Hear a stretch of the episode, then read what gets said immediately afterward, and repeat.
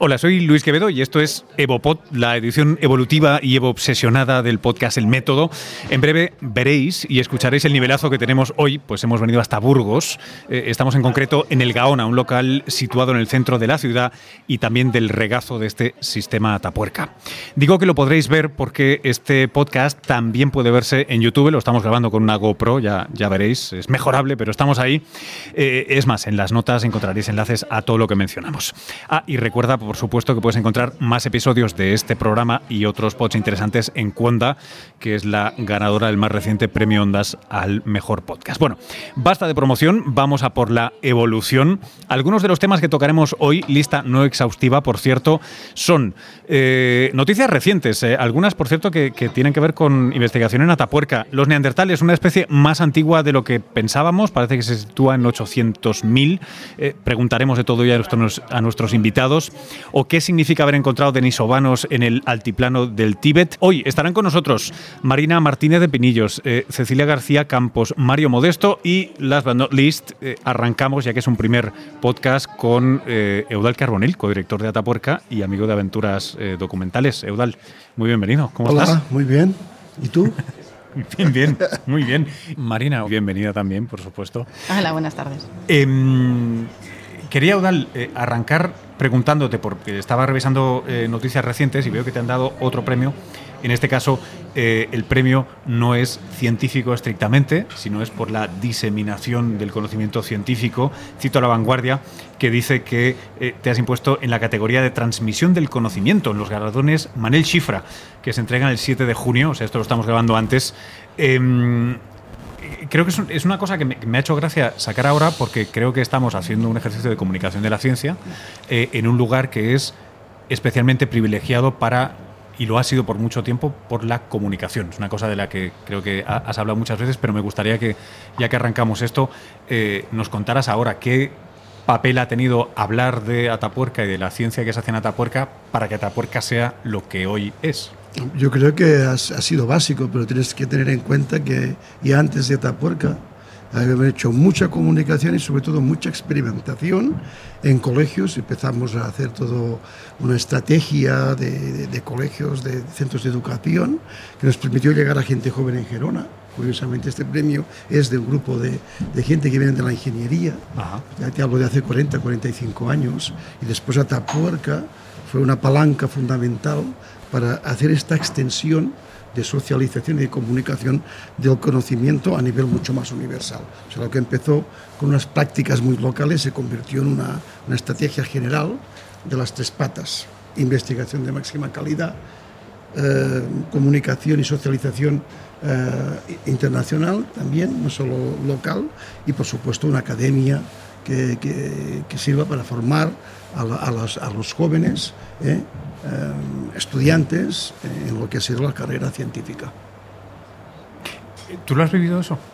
el papel tan fuerte que tiene contarlo y contarlo bien. Sí, sí, desde luego que sí. sí. Una de las muchas cosas que tienen o pueden presumir eh, tanto Eudal como los otros codirectores es de habernos enseñado eh, la importancia de la socialización del conocimiento, que es el lema que llevan siempre de bandera. Siempre lo importante para ellos es no solo conocer, sino dar a conocer lo que nosotros conocemos. Si, si el conocimiento nos lo quedamos nosotros, pues eh, nada de esto que tenemos a día de hoy en, esta ciudad hubiera sido posible, eso está clarísimo. Eh, eh, ¿Creéis que el, el, ámbito científico en el que estáis es particularmente propicio a diseminar el conocimiento? Bueno, yo creo que todos los ámbitos pueden ser bueno, propicios a, a darse a conocer.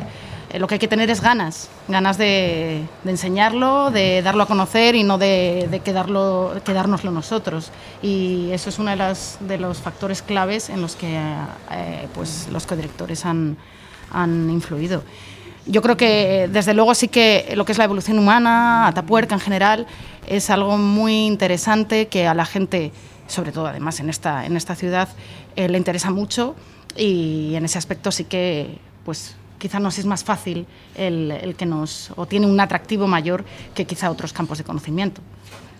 yo, como eh, originalmente ingeniero químico os puedo decir que ah. divulgar la ingeniería química es un tanto más árido, es, Claro. es narrativamente Claro, es- Sí, claro, porque, claro. la- porque la evolución Sí. eh, lo que plantea esencialmente son cuestiones fundamentales para entender cómo se ha construido esta singularidad que es la, del linaje humano, que es, por ejemplo, nuestra especie. Otras, pero estamos hablando de nuestra especie, una especie que tiene una perspectiva de, su propio conocimiento que se basa en, en la prospectiva y en la retrospectiva, la capacidad que tenemos de planear, de planificar el futuro evolutivo de nuestra especie o las especies que pueden haber en el futuro en el planeta o fuera del planeta, pero también de ser retrospectivo y conocer cómo este conjunto de, de especies del linaje humano han ido construyendo estos mosaicos de tipo tecnológico, cultural, y que se han hecho aptos para tener adquisiciones fundamentales que nos han llevado a nuestra singularidad. Es decir, que esta, esta perspectiva evolutiva interesa, yo pienso, a todo el mundo. Además, que yo pienso que es un- una clave que nos sirve para entender lo que hacemos, eh, fu- fundamentalmente con Hoy. el tiempo, hoy. Yo siempre pensaba antes, cuando estudiaba historia, al principio nos decían que sin conocer el pasado no se podría transformar el futuro y tal. Ahora mismo, después de tantos años, lo repito muchas veces, pienso que si no, si no sabemos qué queremos como especie en el futuro, todo lo que estamos haciendo sobre el pasado no sirve para nada. A ver, eh, insiste en Es esto. un cambio. Es lo que llaman una inversión hegeliana, como hegeliana, ¿no? Eh, que si no sabemos exactamente hacia dónde quiere ir nuestra especie, es decir, nos, nos planteamos cuántos queremos ser en el planeta, si tenemos que ser más especies en el planeta, humano, subhumano, transhumano, lo que sea, o sea, si aumenta la diversidad eh, a través de la tecnología y tal, que si no sabemos qué queremos, cómo podemos aprovechar el conocimiento del pasado, que es un conocimiento que está en nosotros, pero que ya ha desaparecido. Es decir, no podemos construirlo, ya está construido. Es decir, la retrospectiva analítica. Eh, cuando preparaba este encuentro, eh, pedí a amigos y conocidos que enviaran preguntas y tenemos una que voy a poner ahora. Buenas, eh, soy Francesc Gascó y mi pregunta es esta. De todo lo que nos enseña el registro fósil y nuestra historia evolutiva, de todas las lecciones que podemos aprender de ello, ¿cuál creéis que es la lección más valiosa para nuestro futuro cercano? Gracias. Repite la pregunta. Házmela, Sí. fórmulame de nuevo Sí, la pregunta. eh, de lo, de lo De todo que, lo que- se ha extraído de, Sí. de los paleoestudios, si quieres, ¿con qué idea te quedarías si, si hubieras de eh, usarla como, como navaja suiza? Como, eh, ¿Qué cosa te permitiría construir, no sé si es una sociedad o un futuro mejor? Yo no sé si con qué cosa me quedaría para poder construir algo, pero sí una idea más, más bien moral o con lo, o lo- lo que me ha enseñado un poco todo esto de la evolución humana es que eh, nosotros teníamos o somos demasiado antropocentristas y pensamos que Homo sapiens eh, somos la especie única, los mejores, los que y estamos descubriendo que bueno eh, recientemente se ha descubierto otra especie, Luzonensis, Homo luzonensis, que de nuevo ha convivido con, Homo sapiens y con otras muchas especies que pensábamos que nosotros éramos los únicos en el planeta o que solo habíamos convivido con, los neandertales. Se ha visto que, bueno, nosotros hemos llegado hasta aquí, pero no, no- no somos eh, ni por mucho mejores que otras especies, sino que, bueno, hemos sido capaces de adaptarnos al medio hasta quizá llegar a unos límites que igual estamos hasta destruyendo nuestro propio, propio medio. Entonces, yo más allá de quedarme con algo que me pueda facilitar el futuro, hay que ser un poco más humilde, eh, no vernos como el ombligo del mundo y ver que, que, bueno, que otras especies han convivido con nosotros y que nosotros eh, podemos estar, y de hecho estaremos abocados a, a la extinción eh, mucho antes de lo que quizá pensemos. Sí, irremediablemente. No, yo, bueno, yo pienso efectivamente otras especies, por supuesto, por lo que sabemos, pues en muchos tiempos duraban, pues, medio millón de años, más o menos y tal. Las, nuestra, nuestro género lleva funcionando dos millones y pico, etcétera. Pero yo me quedo con una idea, y pienso que es una idea, eh, yo diría, muy, muy básica y muy fundamental, ¿no?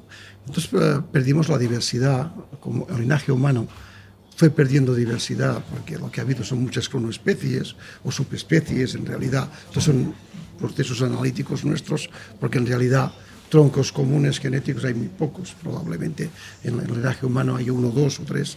Pero yo me quedo con una idea, es que hace 30.000 años, entre 25 y 30.000 años, perdimos la, la, diversidad, la diversidad natural, la, la selección natural, que había permitido durante mucho tiempo, que había establecido unos rangos de variabilidad intraespecífica muy importante, se perdió. Y mi esperanza y lo que he aprendido durante tantos, tantos años de trabajo, de trabajo de, de, investigación sobre nuestra propia especie, pero también sobre otras, es que debemos generar diversidad. Estoy muy... La debemos generar, eh, en, hablo, de, hablo a nivel humano, o sea, no hablo de, de, de, otra diversidad, hablo de la propiamente humana. Porque esta, y esto se, solo se podrá generar si realmente nuestros conocimientos nos sirven para crear una conciencia crítica en nuestra especie, ¿no? y que esta conciencia crítica de la especie a mí me empuja a pensar que en el siglo XXI nuestro desarrollo como, como conciencia operativa nos permitirá pues, um, generar esta diversidad. Pienso yo que pues, a finales de este siglo o a principios del XXII tendremos um, gente, humanos, individuos, especímenes no modificados genéticamente, habrá una, una, cantidad importante modificada genéticamente, habrá otra cantidad importante editada, porque el CRISP permite edición genética, habrá cyborgs. Yo, yo pienso que esta diversidad, en vez de, de generar diversidad cultural, generará diversidad de conciencias. ¿no? Es, que, es, que, estás dibujando una especie de reloj de arena, ¿no? O sea, veníamos de tal, pasamos por un cuello, cuello, de botella, botella tenemos que abrir otra vez. Y a mí, por ejemplo, yo siempre lo digo ahora, en las últimas charlas que estoy dando, que una imagen de esto, para mí, fundamental en la evolución humana y que todo el mundo la tiene en la cabeza, es el bar de la guerra de las galaxias. Para entendernos, para que la gente entienda los procesos de para diversidad. Sí, para, porque si no, lo que estamos explicando tampoco puede ser que quede claro. claro ¿no? sí. eh, no sé si me permitís ponerme tangencialmente político, pero es que esto que has dicho eh, es curioso porque ahora estamos viviendo desde hace unos años, una década, pero sobre todo cinco o seis años, eh, una reacción, al menos en Occidente, bastante fuerte contra yo, yo, diría la diversidad esta de la que habláis, hay una reacción fuerte, ¿no? Sea el inmigrante, sea el diferente, sea el, o sea, hay una, hay una, una cosa atávica que parece que, que sale. Eh, ¿Eso es porque es una reacción natural o lo veis como una reacción natural a, a, a esto que está yo creo que sí. procediendo? O sea, que simplemente que es sí, la, nosotros, la fiebre antes de... Yo creo que sí. Nosotros mismos, nuestra especie, nuestro género salió. Fuimos y somos inmigrantes, entonces... Eh, yo creo que también todo parece, bajo mi punto de vista, eh, mucho menos experimentado que el de Eudal, yo creo que todos son ciclos, ¿no? La historia es cíclica, se repite a veces y ahora, no sé, todo esto que estamos viendo de, estos movimientos tan, bueno, de un lado o de otro, yo creo que esto ha ocurrido y, y ocurrirá. Eh, lo que tenemos que ser un poco cabales y, bueno, eh, con la experiencia que, que, se, que, se, ha tenido en el pasado, poder evitar pues, daños, daños mayores, daños innecesarios. Eh, Marina, eh, ¿vosotros pensáis que el tipo de conocimiento que se genera aquí y se socializa aquí eh, puede servir, no sé si, bueno, igual si son suficientemente jóvenes o inexperienciados, eh, puede ser como vacuna y si no, como remedio, como vacuna terapéutica para algunos de estos, de estos arpullidos que, que nos salen? Comenta, comenta. No, voy a comentar. Hombre, eso es lo que se pretende. Todo conocimiento lo que pretende es, ayudar y mejorar. Eh, no solo es difundir el conocimiento por, difundirlo, sino aplicarlo a muchos aspectos de la vida. Y si uno de ellos puede ser el, de que este conocimiento sirva de vacuna en, en, otro aspecto que no sea única y exclusivamente el científico, pues bienvenido sea. Yo creo que pudiera ser. Yo pienso que esta complejidad que ha adquirido el ser humano ¿no? en forma de, de ideología, en forma de de conocimientos, de abstracción, que ha sido muy positivo en entender códigos nuevos y en establecer realidades impensables para mamíferos o primates eh, no humanizados como nosotros otra vez. Ha sido un proceso muy importante, pero nos ha dado una, una gran complejidad, pero también nos ha generado toda una serie de, de, cuestiones en las cuales, desgraciadamente, el conocimiento no ha sido utilizado de forma crítica. ¿no? Uh -huh. Yo, por ejemplo, hay, hay, entre la intuición, lo que vives, lo que eres y lo que haces, hay una gran, hay, tendríamos que fundir. Yo pondría, por, para, para ilustrarlo, yo no me he sentido nunca más próximo a mi especie que cuando estuve en Australia eh, con los Pinjanjara en el desierto con ellos. ¿Por qué? Porque su anatomía, su color, me recordaban a mí. O sea, por primera vez estaba viendo también con los, con los cuando estuvimos eh, contigo también, ¿no? En Sí, Sudáfrica, con- con- con viendo los, con los eh, viendo a estos grupos que han sido antepasados, ¿no? pero que eh, yo me notaba en, en Australia fue muy, muy curioso porque pienso que fue la primera vez que noté que estaba muy cerca aún de los, de, lo- de los rasgos Ma- eh, más que había- atávicos, eh, más es decir, atávicos esenciales de nuestra especie. Y me sentí, digamos, sí, me sentí muy cerca. O sea, en contra de lo que eh, me sentí muy, muy, muy cerca porque no veía ninguna diferencia. Al contrario, lo que estaba viendo era mis orígenes, mis orígenes reales, ¿no? Y en vivo. Y esto para mí me pareció una realmente eh, que, que esta impresión estaba muy de acuerdo con los conocimientos científicos, ¿no? porque esto ya sabéis que al final el, el- el- perro acaba haciendo cara del amo y el amo cara del perro. Y esto es fundamental para entender qué está ocurriendo en el mundo. Esto es lamarquismo, ¿no? Esto es lamarquismo. Sí, Estás cometiendo lamarquismo aquí en el... Lamarquismo en el sentido de que ya sabes que ya te lo he dicho muchas veces, lo hemos comentado en otras ocasiones, el lamarquismo es lo que explica el funcionamiento de los memes y de la cultura. El darwinismo es lo que explica la evolución biológica, pero no la social. Ajá. Eso es una, una, una cuestión de, de muchos años de pensar sobre estas cuestiones. ¿no? Efectivamente, nosotros somos eh, evolucionistas, ¿no? pero Lamarck también era evolucionista. Lo que ocurre que la- los procesos reales son los que provienen de, de Wallace y de Darwin en el sentido de, de cómo la selección natural y la, y, y- y- y- y- y la capacidad de, de- de cambio y de diversidad pues, se producen obviamente por una serie de leyes que los aptos se adaptan y por cuestiones de tipo genético, cuando hay una selección por presión selectiva, de caracteres que se van transformando.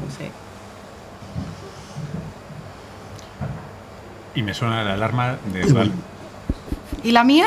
Gracias. No, no, no. Sigues con nosotros un ratito más. Eudal, gracias.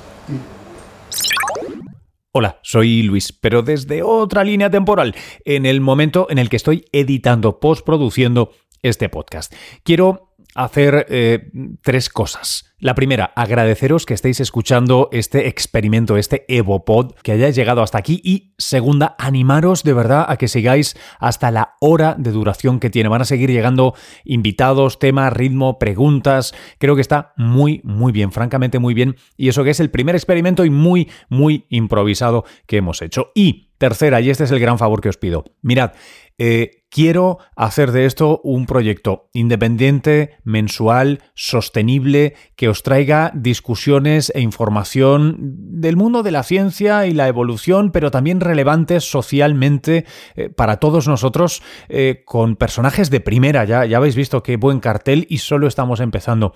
Por favor, eh, os pido que me ayudéis a colgarlo en Facebook, en Twitter, en Instagram, a hablar de ello, a hacer ruido, porque si conseguimos cifras significativas, tengo ya unos cuantos potenciales partners esperando a pues ayudarme a sufragarlos, sí, pocos, pero bueno, eh, existentes, a fin de cuentas, gastos que esto va a tener para asegurarnos que lo hacemos siempre, lo hacemos con calidad y con buen trabajo y, vamos, hacemos el producto, el proyecto que os merecéis. Yo creo que le queréis echar a vuestras orejas y a vuestros cerebros. Por favor, vamos a darle duro a este eh, y levantamos este EvoPod. Ahora os dejo con lo que queda del podcast, que es genial. Hasta ahora. Se incorpora con nosotros Mario. Con tu caña, hombre, faltaría más. La caña se me ha olvidado. No, no, la cerveza no puede faltar, ¿eh? Hombre. Eso no. Todo para aligerar lo que es el, Para que no se, la se garganta. te seque la boca. Es que así. Oye, eh, a- aprovecho y os lanzo uno de los temas que tenía como de, de actualidad que quería eh, comentar. El estudio de un fragmento de mandíbula recuperado en una cueva del Tíbet en 1980 ha permitido confirmar por primera vez la presencia de denisovanos fuera de la cueva de Denisova. Eh, no se ha podido analizar el ADN de, esta, de este fósil porque estaba muy degradado y lo que se ha hecho es aplicar una técnica novedosa que es el estudio de las proteínas antiguas, la paleoproteómica, y a través de este estudio se ha podido confirmar teniendo el ADN completo de los denisovanos, que estamos ante el primer fósil de un denisovano fuera de la cueva de Denisova. Eh, este resultado mm, exige más investigación. Ahora se están haciendo excavaciones sistemáticas en la cueva donde se localizó y eh, va a permitir, esperemos en un futuro más bien cercano, poder confirmar que los denisovanos se expandieron territorialmente por todo el sudeste asiático. De hecho, muchos de los fósiles que se han ido recuperando en, las últimas, en los últimos lustros, en las últimas décadas en China, podrían pertenecer a denisovanos, relación que todavía no se ha podido contrastar por la falta de información. Así que hay que estar muy atentos. Eh, ¿Os sorprendió, nos sorprendió? Eh, y sobre todo, ¿qué, ¿qué significa? Porque hay por lo menos dos o tres estratos interesantes de información desde el que no tienen idea que, soy yo, que me llamó mucho la atención. Primero, la adaptación a las alturas, entiendo que bastante atrás. Y otra, eh, leche, están por todas partes ahora. No, ahora no. Es Bueno, que no han- estaban en casi han- ningún han estado- sitio. claro. Era muy poco lo que había Claro. y lo que es el continente asiático. María Martínez Torres, la directora del CNIE, siempre lo ha dicho. Ahí, ahí Queda hay mucho. un filón. Es Claro. que queda todo por, por descubrir. Y evidentemente, pues no era de esperar. eh, era, era de esperar, mejor dicho, que, que- que aparecieran y tienen que aparecer más. ¿Cómo no? De todos modos, yo creo que esto es un tema bastante de actualidad, me refiero. Controvertido. Porque realmente Denisovano se definió inicialmente a partir de genes. Que es la primera vez que Sí, se ha no, definido una especie, digamos, sí, de una Sí. falange. Dedito, sí. En Sí, 2010. un dedito de la cueva de Denisova en, el, Ti- en, el- en Mongolia. Yo creo que, claro, es un tema que definir especies a nivel genético, cuando realmente tenemos el genotipo nada más, pero la influencia ambiental para dar el fenotipo no lo tenemos, es controvertido. Dicho esto, cuando se define esta mandíbula ahora, la del Tíbet, de, de denisovanos, es la primera vez como tal que aparece unos, una mandíbula, un ejemplar, un fósil relativamente grande donde se pueden estudiar caracteres morfológicos, que nunca antes se habían aparecido como tal. Entonces, claro, realmente tenemos como dos evidenci- evidencias, digamos, complementarias, la parte genética por un lado y la parte eh, morfológica del fósil como tal por otra, que aún yo creo que falta todavía por casarlas bien. ¿Sabes? Ver un poquito cómo es la correlación que existe entre ambas, entre ambas evidencias. Pero lo que está claro es que aparecerán más restos. Tienen que aparecer. Estos, de ¿Cómo hecho, eh, ya habían aparecido. Estos ha sido Los denisovanos. Sí, volver sí, a. claro, claro. eh, quiero decir, esta, esta Esta mandíbula, especie. de hecho, ha sido. Eh, Reestudiada. Ah, sí, sí, sí. reestudiada, la- o sea, ha sido eh, volverse, volverse a mirar la cosa, Sí, ¿no? efectivamente. Eh, y de hecho, eh, entiendo que de donde sale la cueva no es fácilmente estudiable, al menos por lo que decían algunos cueva de de los autores. Altai. Ya. Pues, hombre, yo nunca he estado allí, desafortunadamente. Ya me gustaría a mí hacer un viajecito para allá, la verdad. Pero bueno, no debe ser fácilmente accesible. Además está en la parte remota de Mongolia, en Siberia, Sí. y bueno, digamos que los métodos, to- la- el acceso no debe ser demo- dem- demasiado fácil. Ajá. ¿Sabes? Como para hacer una, una excavación de larga duración y. De bueno, largo... igualmente, la cima de los huesos, el acceso tampoco es fácil. No, bueno. No, Para Por nada. lo que he visto, no. ahí Definitivamente está. no. Entonces, bueno. está, eh, está más cerca, pero, sí, sí, pero no es, pero pero no es conveniente. Tan accesible. A escasos tampoco, 15 no es kilómetros de aquí, pero es verdad que. Em, me gustaría in- insistir en una cosa porque no, no la he, no la he entendido, porque ignoro un montón. Cuando dices lo de casar, que hay que casar eh, la base genética y la morfológica en estos dos, ¿para, para, que, para que qué? ¿Qué, qué es lo que no queda claro? O sea, Claro, para que realmente tenemos, tenemos, tenemos dos fuentes, dos evidencias Sí. diferentes. Una evidencia ge- genética, que solo Sí, se ve a través de los nucleótidos en el ordenador, cómo se estructuran las bases nitrogenadas, en la adenina, etc, etc, etc. Y de verdad tenemos la parte morfológica, del hueso. El hueso no es, es el resultado Ah. del genotipo de ese ADN más el fenotipo ambiental. Ujú. Solo conocemos, digamos, esa mandíbula y algunos pocos vale. restos, por un lado, y la parte genética, por otro. Digamos que todavía no sabemos cómo es la correlación exacta entre lo que nos dicen los genes y cómo, digamos, puede inferir eso en la morfología final que aparece en la mandíbula. Entonces, claro, de momento, digamos, falta todavía, digamos, casar esas dos fuentes de evidencia para poder, digamos, decir, efectivamente, esa mandíbula que se ha escrito a denisovano es denisovano. Vale. Eh, Marina, tú, tú, tú hacías referencia antes a que, a que María Martínez decía Asia, Asia, ahí Sí. tiene que estar. Eh, ¿Por qué no lo ha sido ya? ¿Cuál, ha sido el, ¿Cuál es la historia que hace que Asia no esté descubierta? Eh, pues eh, la falta de, medios, la falta de implicación por parte de las, instituciones de allí. Es decir, no es fácil acceder a estudiar esos restos o los restos que hay en el continente asiático, que es inmenso. Y bueno, una de las precursoras en, empezar con ello ha sido, ha sido María y, José María también. Entonces, eh, todo el continente asiático está o queda por descubrir. es, un vasto continente del que se conoce muy poco y de hecho muchos restos estarán escondidos en cajones, vitrinas y, esperando que sean estudiados, como ha ocurrido con la mandíbula del Tíbet. Oye, ¿y el, hecho de que estuviera a tal altura... Eh, ¿Qué, os sugiere?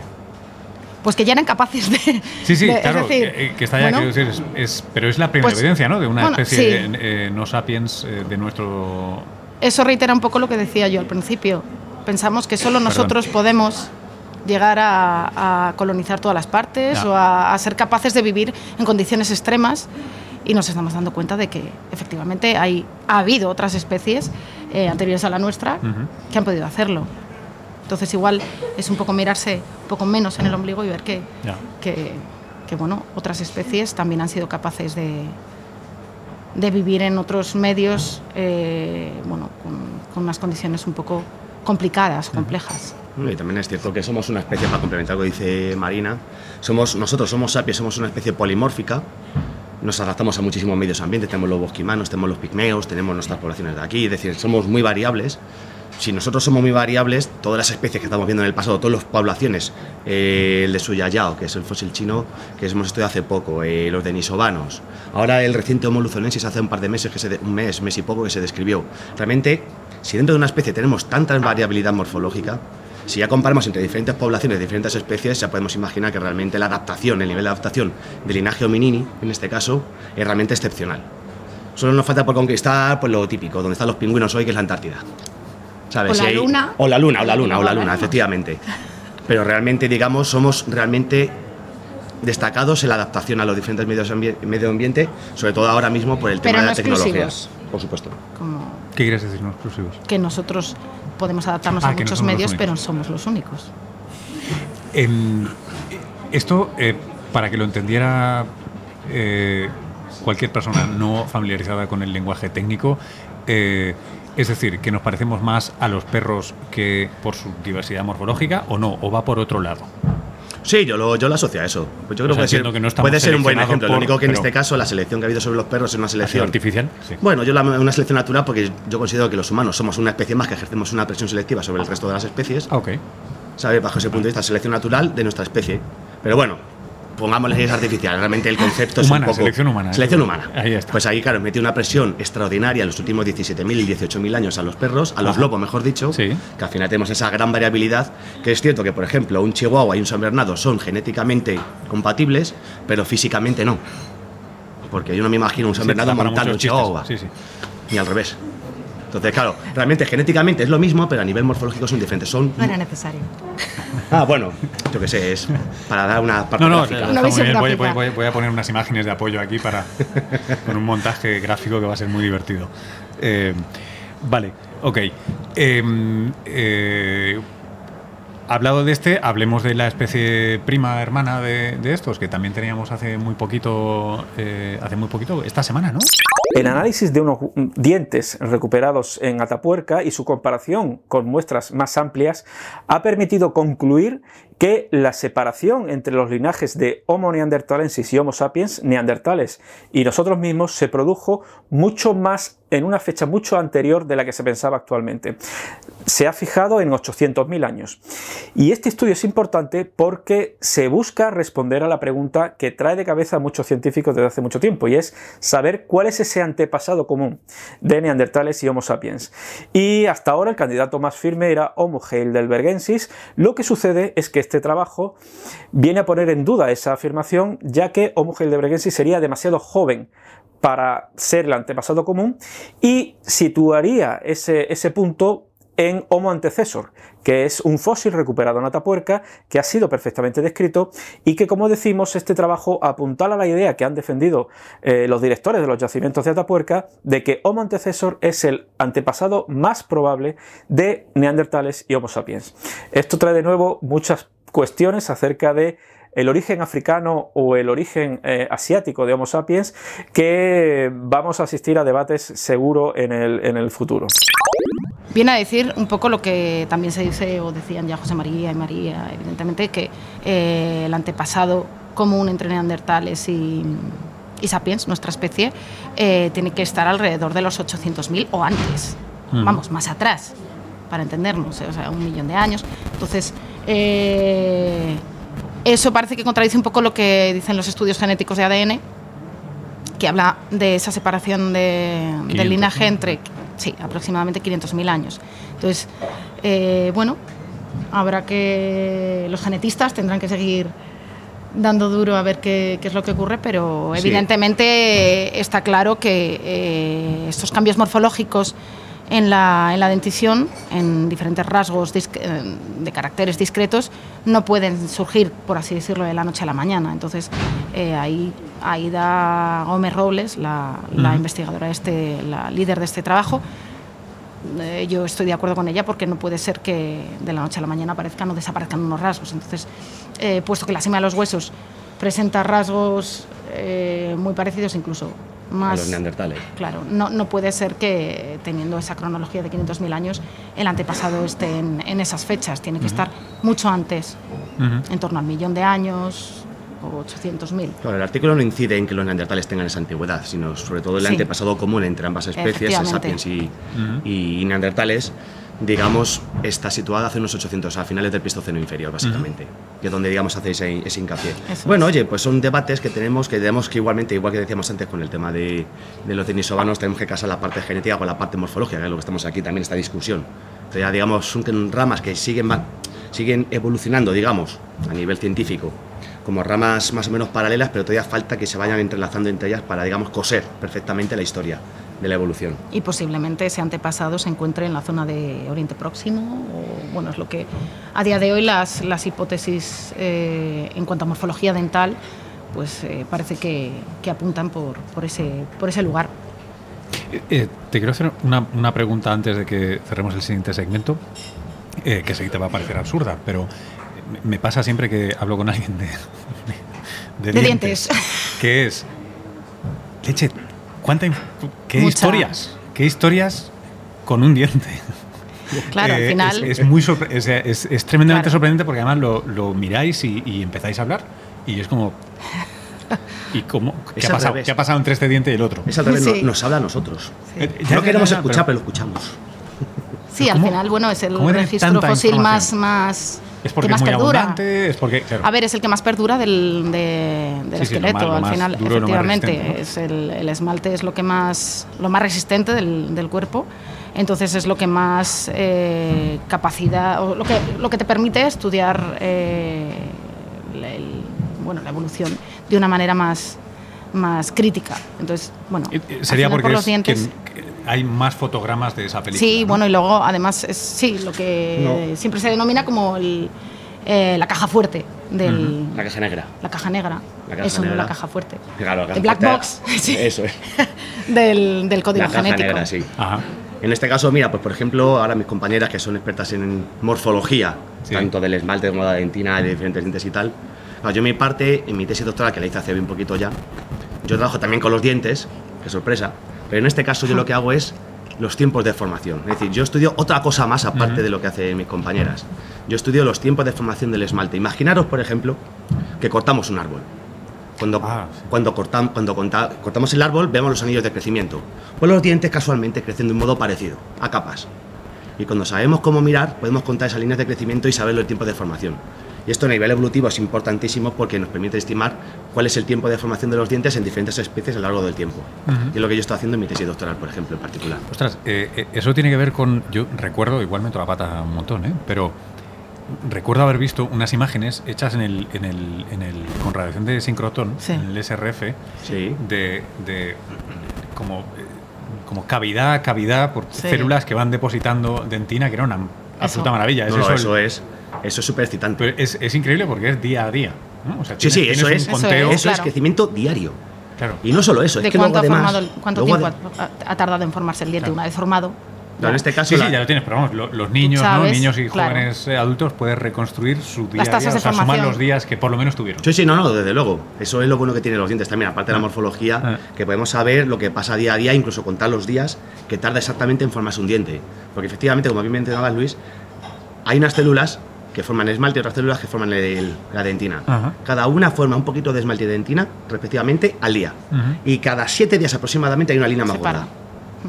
Ah, ok, eso no O sea, que se llama línea de Redshius en Sí. el caso del esmalte. Entonces, claro, Sí. yo soy en ese caso, yo me he tirado toda mi tesis contando líneas, básicamente, y sabiendo los tiempos de formación. Y claro, yo me iba, yo estuve en Nueva York también haciendo una pequeña estancia, y ¿Dónde, lo, que, y lo que afecta a la tesis, ¿Museo o...? no, no, no, ni siquiera eso.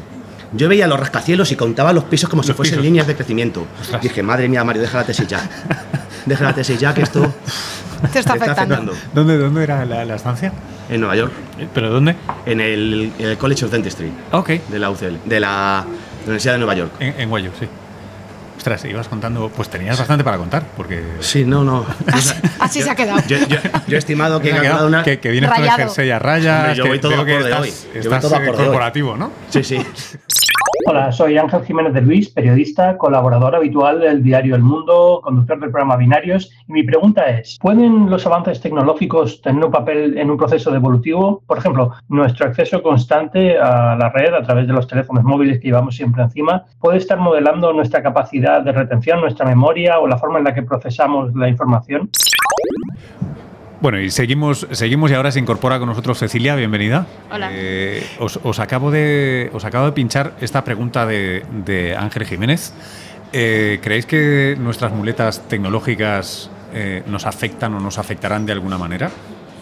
Bueno, a mí me- siempre que escucho este tipo de comentarios, estas noticias, siempre me viene a la mente el, el- bueno, que hay que explicar un poquito a la gente un poquito mejor cómo es el funcionamiento de, de lo que es la presión natural sobre las especies, ¿no?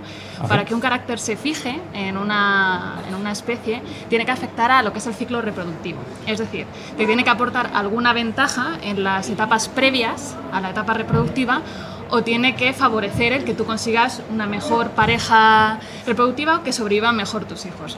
Mientras que esas tecnologías no afecten a cualquiera de esas etapas, evidentemente va a ser una evolución cultural que nos va a determinar, pero a nivel de especie, en cuanto, por ejemplo, el dedo gordo va a ser...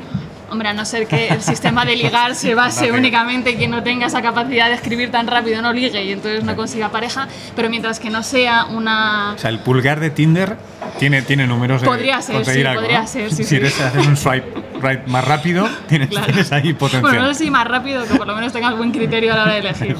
La persona, sí, sí. Pero bueno, es, es también importante entender Sí. cómo actúa la presión selectiva a la hora de fijar caracteres, porque evidentemente la tecnología nos condiciona a nivel cultural, pero a nivel de especie, a nivel morfológico, quizás nos esté condicionando mucho más determinadas enfermedades o cómo nos enfrentamos a determinadas enfermedades más que la tecnología. Por ejemplo, Por ejemplo, bueno, el ejemplo más clásico, Mario y yo que hemos estudiado juntos la carrera, es el de la anemia falciforme con la malaria en África, es una enfermedad que se ha hecho endémica, el tema de la fibrosis quística en las poblaciones europeas, que ayudaba a luchar contra el cólera, por tanto, en la época industrial, por eso tenemos una prevalencia en las poblaciones europeas mayor, porque la gente que tenía fibrosis quística era menos o era más resistente frente al cólera. Ese tipo de, factores sí que están afectando y sí que nos hacen evolucionar, pero realmente el, o bueno, por lo menos desde mi punto de vista por ahora, no, no conozco, no sé si a ti se te ocurre algún avance tecnológico que pueda realmente favorecer el que una persona pueda, bueno, quizás eh, sí, los avances médicos que, que afectan yo a la primera infancia, por ejemplo. vacunas, o sea, estaba pensando mucha sí, tecnología que, permite la supervivencia. Claro. eh, no sé, bueno, yo eh, recuerdo un- una escena mítica de un documental que me gustó mucho en el que Steve Jones se paseaba por un eh, cementerio londinense Sí. eh, del 19 y decía, mira, esto es selección natural. ¿Por qué? Porque veías Sí. muchas lápidas de niños. Sí, sí, la... Eh, y ahora eso es una tragedia impensable, menos mal que lo es, pero tiene Bueno, consecuencias. Hay ¿no? que tener en cuenta Sí, sí. que, que nos- que es- normalmente tenemos como protagonistas los países desarrollados, pero eh, esta selección natural y además tienen una, un- van a tener un papel mucho más importante en futuras generaciones, también afecta a países en vía de desarrollo. Ajá. Son más, tienen más hijos, por tanto, dentro de lo que es el conjunto genético de lo que va a ser la especie humana en el futuro, van a tener un papel más importante que lo que son los países desarrollados. ¿no? Y en, esas, en esos países sí que sigan afectando este tipo de enfermedades. La mortalidad sigue siendo en, De hecho, por ejemplo, Hay casos también sobre la aplicación de la selección natural en nuestra especie a día de hoy en países, digamos, en vías de desarrollo, como es Kenia, por ejemplo, las prostitutas de Kenia se demuestra que tienen resistencia, están empezando a tener des- de- resistencia natural al SIDA, por ejemplo, porque entran en contactos sexuales con hombres portadores del SIDA y en este caso son resistentes a ellos. Entonces, claro, ellas al final no, están, no, se no son afectadas por este tipo de, de virus, por lo tanto transmiten sus genes a la descendencia. Entonces, en este caso estamos viendo como poco a poco, digamos, la selección natural. En este caso, independientemente de la ayuda tecnológica que pongamos médica encima, digamos, está permitiendo también como que evolucionemos hacia Claro, zonas resistentes. en esos países lo que es el avance médico no afecta. O sea, y, en, y en países desarrollados los avances médicos van más a tratar lo que son enfermedades que, que aparecen en, en épocas más tardías, ¿no? De- en el periodo de vida, que ya has pasado el ciclo reproductivo, por tanto afecta poco. ¿no? Entonces, realmente yo, si, si quisiera saber cómo va a ser el, el ser humano del futuro, me fijaría más cuáles son los factores que están determinando la supervivencia en países en vías de desarrollo, que ahora mismo van a ser pues eh, los que tienen quizás unas tasas de natalidad más, más grandes, que encima luego van a migrar a otros países y ese, ese componente genético que ellos portan va a ser el, el- el componente genético que vamos a tener en el futuro. Realmente nosotros, que con suerte aportamos un niño, con suerte, porque ya se está viendo que que solamente creo que era el 40% de las Sí, parejas no, llega a tasa de teniendo- sustitución, está Claro. 1,9, ¿no? Tiene realmente lo que 2,1. nosotros vamos a aportar a las generaciones del futuro, aunque nos gustaría pensar que Sí. que sí, no. Realmente seguramente la población india tenga mucho más que aportar eh, a nivel genético, vamos, a nivel de especie biológica. Os, puedo lanzar un- una idea más a ver si. Sí, sí, claro. No sé si. em, y, y qué de la tendencia de.? Ya sé que somos menos, ¿eh? y creo que igual me has desbaratado el argumento preventivamente, pero eh, ¿qué hay de la tendencia que tenemos en Occidente, en países eh, desarrollados y ricos, aunque tengamos esa tasa por debajo de sustitución? Sí que es cierto que tal vez un criterio de fitness es hay muchas mujeres que esperan hasta una cierta edad y ahí sí que eh, la fertilidad a partir de los 35 40 años Decrece. parece que puede empezar a ser un factor, al menos para esa demográfica, que cada vez es más. Eh, intuyo que para hombres también, pero como parece que hay menos literatura, o, o sea, se ha estudiado un poco menos. Bueno, es- yo creo que lo curioso de ahí es que cuanto más tardamos en tener hijos, más mutaciones cromosómicas se producen a nivel de gametos. Por tanto, quizás ahí sí que podamos estar introduciendo Una fuente de variabilidad. Efectivamente, ¿no? O sea, entiendo Sí, que... además el ADN también está en la zona de los telómeros externos, también están más degradados, entonces hay, digamos, más Quizás posibles hay, mutaciones. Claro, enfermedades, ¿no? De generaciones Sí, que sí. están naciendo ahora de parejas a lo mejor O sea, más Occ- Occidente mayores. está degenerando, se está hundiendo en la miseria y encima somos pocos y la- las partes Bueno, pero interesantes está muy bien porque hay muchos países que están Eh, eh, teniendo muchos niños que Sí, sí, sí, seguro que emigrarán a nuestros países y aportarán ese... Pero, pero quiero decir, eh, o sea, lo, lo- lo decía de broma y perdonad, eh, no quería Sí. faltar el respeto, pero eh, sí que eh, eh, es eh, plausible pensar o es razonable pensar ahora mismo, aunque puede Sí. ser distinto, que como el futuro genético de la especie está más bien sucediendo en África y en Asia que, que lo que sucede aquí Sí. ahora mismo. Luego ya sí, como decía Udal, si nos editamos, nos cortamos, pegamos Claro, y todo eso es Por otra mucho historia. que queramos evitar, como hablabas antes con los compañeros, la- las olas migratorias van a ocurrir, Claro. sí o sí. O sea, porque Sí, estamos ahora- constantemente moviéndonos, por lo tanto, Efectivamente. Ahora no nos No apetece, pero territorio. cuando nos falte mano de obra se harán políticas de, para fomentar la migración. Por tanto, quieras o no, ese componente genético va a entrar y realmente son ellos los que van a tienen algo que decir en- desde el punto de vista biológico. Luego estaremos hablando. y de del hecho desde el punto de vista biológico también, también quiero hacer, digamos, un hincapié en un concepto que quizás la gente no suele tenerlo en consideración, es cuando hablamos de las tendencias, ¿qué seremos después? Nadie lo sabemos. Nadie lo sabemos porque precisamente las mutaciones, en este caso la evolución por selección natural, es ciega. Las, las mutaciones son aleatorias, no podemos predecir qué va a ser pasado mañana o al otro. Sí que podemos ver la tendencia, si miramos desde hoy hacia atrás, vemos cómo evolucionan los temas. Pero, por ejemplo, de aquí hacia adelante no sabemos cómo va a pasar. Ahora mismo hay mutaciones genéticas resistentes en África para el SIDA, pero oye, lo mismo mañana sale una resistencia a eso precisamente y volvemos a estar en el punto cero de partida. Claro. Es decir, el pulgar que, que mencionábamos antes, oye, pues yo esos documentales que veo, por ejemplo, no es que el- dentro de mil millones de años Los esto será, altura, los pulpos serán terrestres, que los he visto por ahí. Sí, Pues sí. eso, yo, yo, quería decir- yo para mí eso es todo ciencia ficción. Pero tiene gráficos muy bonitos. No, sí, eso- muy eso se vende muy bien. Es muy entretenido. Se vende muy bien, Es pero realmente, precisamente, Claro. lo que sabemos los biólogos en este caso es que las tendencias evolutivas solo se pueden ver desde hoy hacia atrás, Claro. nunca desde hoy hacia adelante. Por Es que tanto, sois, joder, sois como los economistas, ¿no? Que, que va de ciencia, pero es a toro pasado. Claro. Sí, sí, sí. Lamentablemente Darwin en No, ese no, caso yo, tiene yo te razón. explico, yo te explico la que- crisis. Mira, la crisis fue por A, B, C, tal cual. La siguiente. Ah, ah, no sé. Efectivamente. Ya, la- ya lamento será agua fiestas, pero yo esa forma de. Es lo que hay. Es de lo hay. que sí, eh, al Mira, menos es. posiblemente una de las adaptaciones que, que surja sea el tema de los plásticos. De al consumir alimentos con plásticos y toda la historia va a ser una de las presiones selectivas a las que nos vamos a tener que enfrentar. Sí. Y si O se- no. A Depende ver, si nos espera, adaptamos. vamos a, vamos a repetirla porque, porque no se ha oído.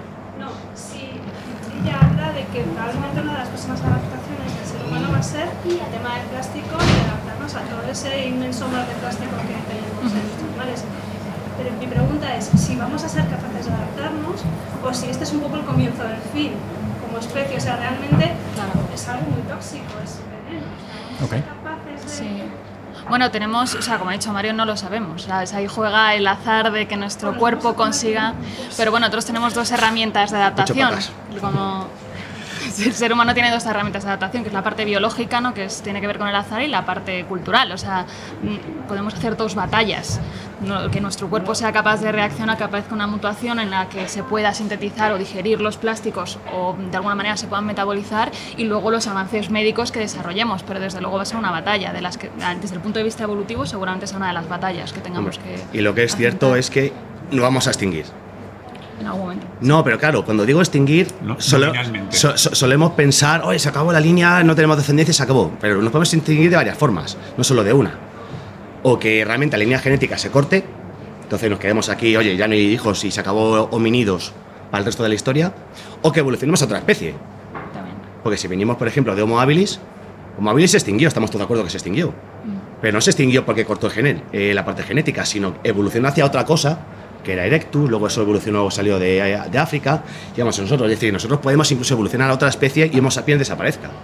También. Entonces, en ese sentido, yo, por ejemplo, tengo esa visión de evolución y extinción de especies, pero a nivel histórico, no a nivel genético. ¿Vosotros, vosotros os atrevéis a apostar? O sea, tenéis... ¿Os Yo, gusta más alguna opción? O sea, ¿os gusta más no como científicos? Ya, ¿qué va- ¿Hacia dónde Hombre. vamos? Si te yo si tuviera que decir hacia dónde vamos, me fijaría más en el continente asiático, en indios y chinos, eh, africanos, mm, son los que están teniendo hijos. Seguramente nuestra especie dentro de 50 años, 100 años, se va a parecer más a ellos que, que a lo que vemos en los países occidentales, seguramente. Madre mía, así está, así está Europa.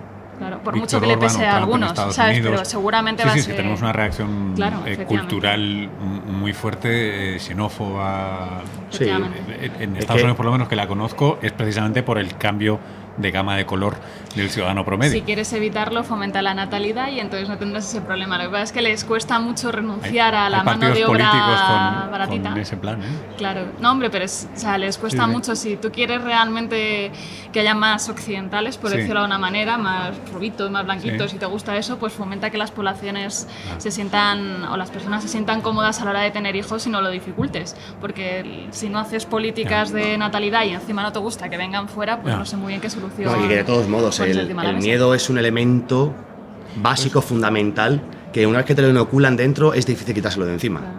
Es decir, el hipotálamo está actuando diciendo "Ch, miedo, miedo, miedo. Y si te dicen que esa persona o gente que viene de fuera son peligrosos por algún motivo, aunque tú sepas perfectamente, a nivel racional, que no tienes por qué preocuparte, siempre vas a tener ahí un background en el fondo diciendo, oye, esto qué pasa, qué pasa, qué pasa. Porque el miedo te lo meten. De hecho, lo vemos constantemente en las elecciones, en los todos los partidos políticos empiezan, digamos, a meter miedo sobre los oponentes. No a, no, a des- no a desmontar sus hechos, sino a meter miedo directamente. Van a tocar la fibra sensible de nuestros cerebros. Y nosotros somos grandes receptores de miedo, porque el miedo realmente a nivel evolutivo ha sido un elemento para poder salvarnos.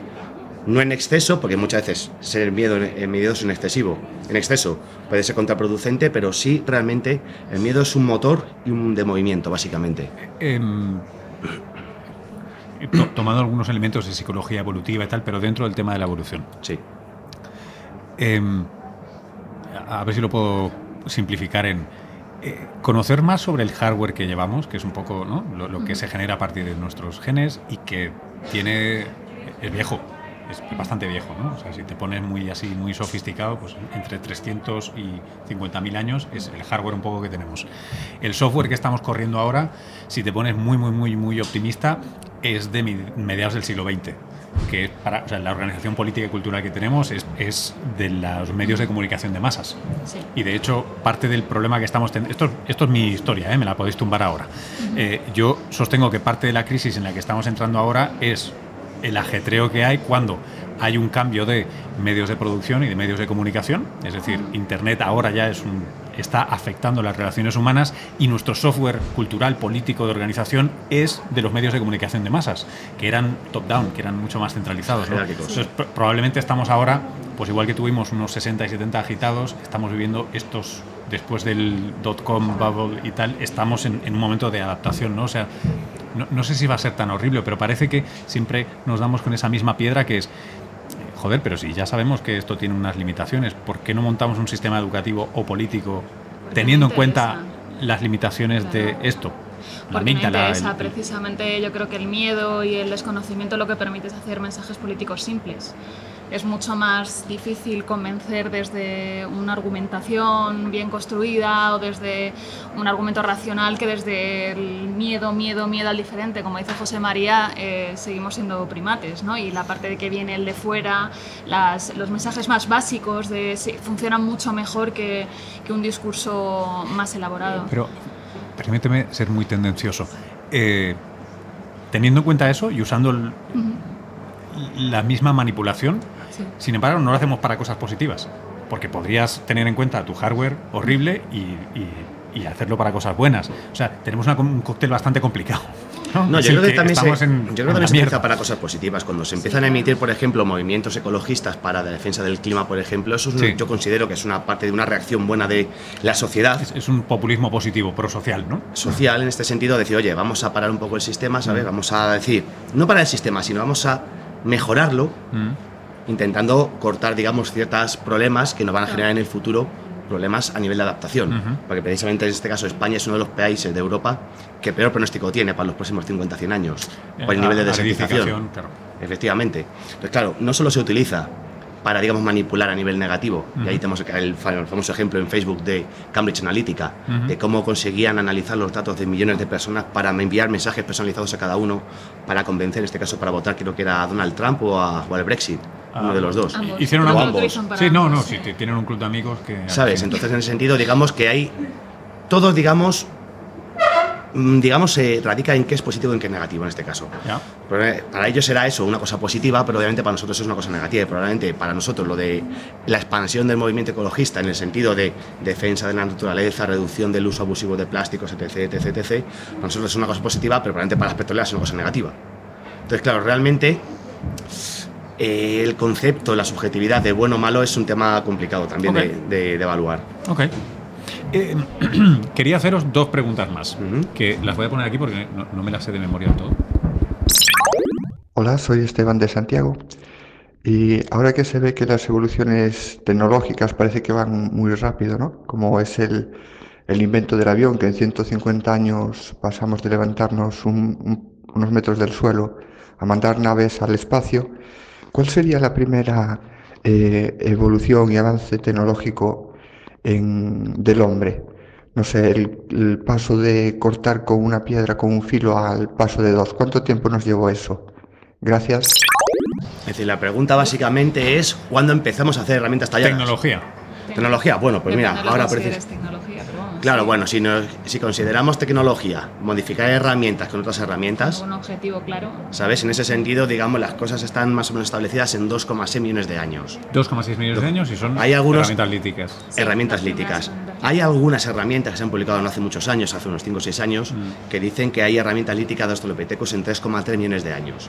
Pero están todavía un poquito en cuestión. Sea lo que fuese, pongamos su límite de 3 millones de años, donde empezamos, digamos, a modificar el ambiente, a modificar las herramientas para hacerlas. Porque es cierto, por ejemplo, que los chimpancés también modifican las herramientas. Ellos eh, cogen palos grandes Oye, y capuchinos, quitan... yo he visto capuchinos con las piedras, con los cascanueces. Bueno, ¿no? los capuchinos, incluso las nutrias, que se toman así boca arriba, se ponen una especie de almeja en el abdomen, una piedra, empiezan a romperlo. Sí.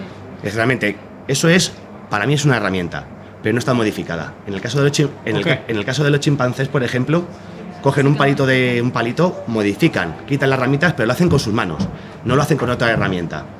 Entonces, para ser, bajo mi punto de vista, 2,6 millones de años serían las primeras claras. Pero bueno, sí que hay que tener en cuenta que puede ser que parte de la tecnología que se empezó a crear no se haya conservado, porque hay que recordar que es muy fácil, bueno, es Ah, fácil la edad de piedra de piedra porque se conservan las Porque piedras, se ¿no? conservan las piedras, efectivamente. No, no sabemos lo que hacían con madera, no sabíamos lo que podían estar haciendo con hueso, presumimos que no se estaba haciendo, pero por ejemplo sí que se saben ciertos yacimientos, por lo que se ha visto en los fitolitos de, los, de las herramientas líticas, que se estaba modificando madera.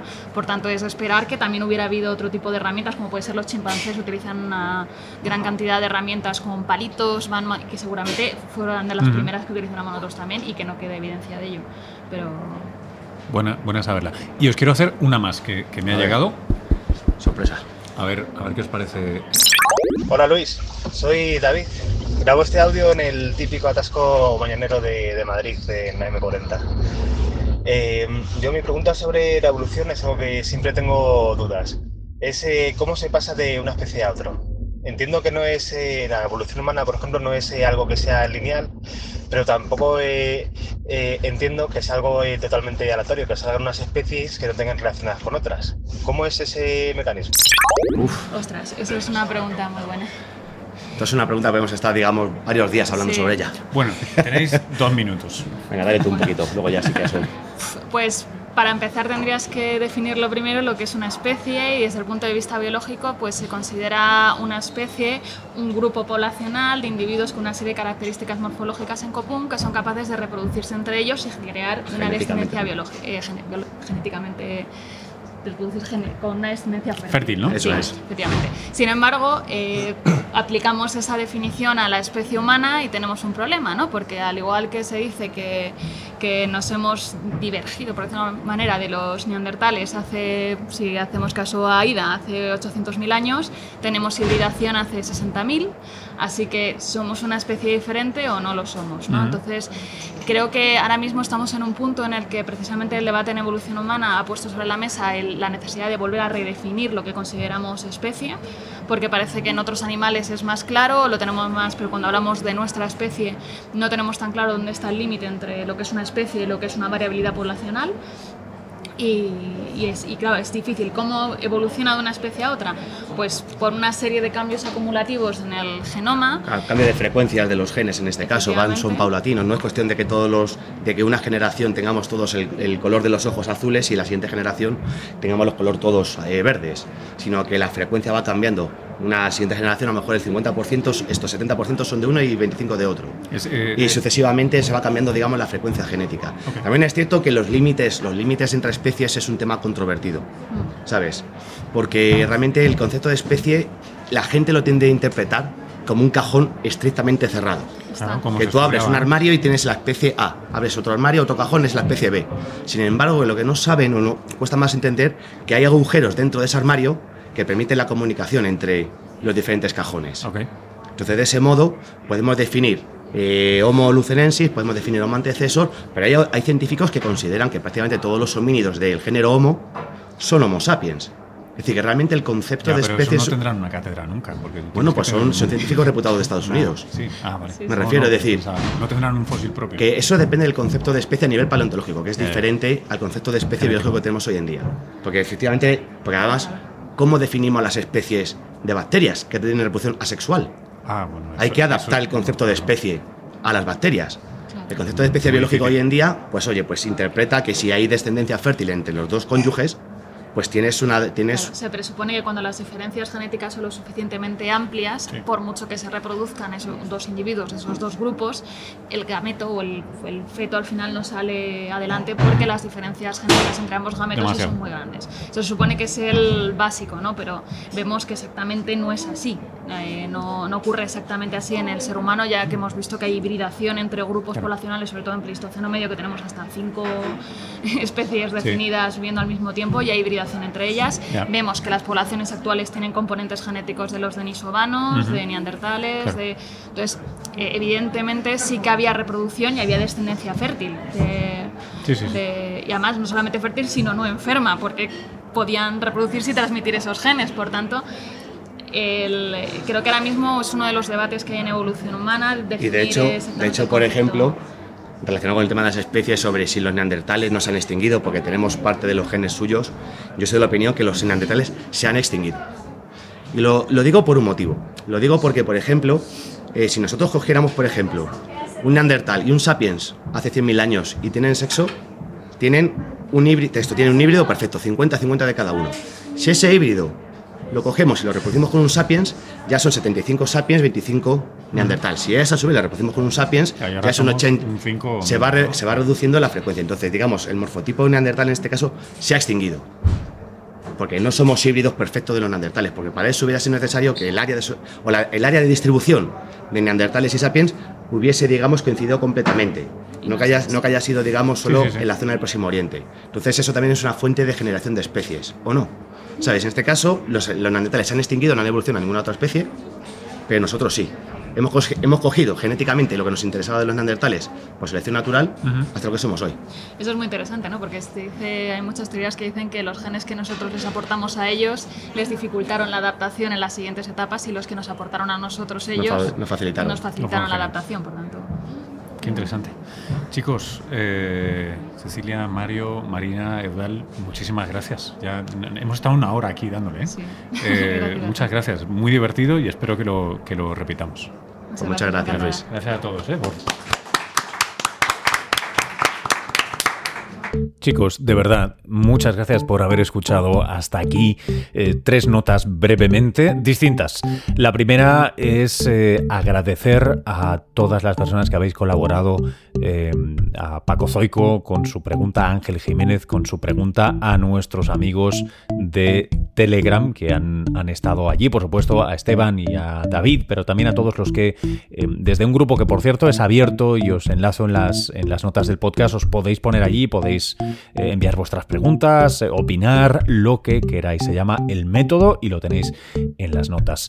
Y por supuesto, y muy especialmente a José Luis, al que muchos conoceréis como Afán por Saber, por haber colaborado con los apuntes de actualidad científica evolutiva, con esas eh, noticias, nos las ha hecho el ex profeso para este programa. Como veis, mucho talento, mucha energía, muchas ganas que han, mucha gente que ha colaborado eh, con esto.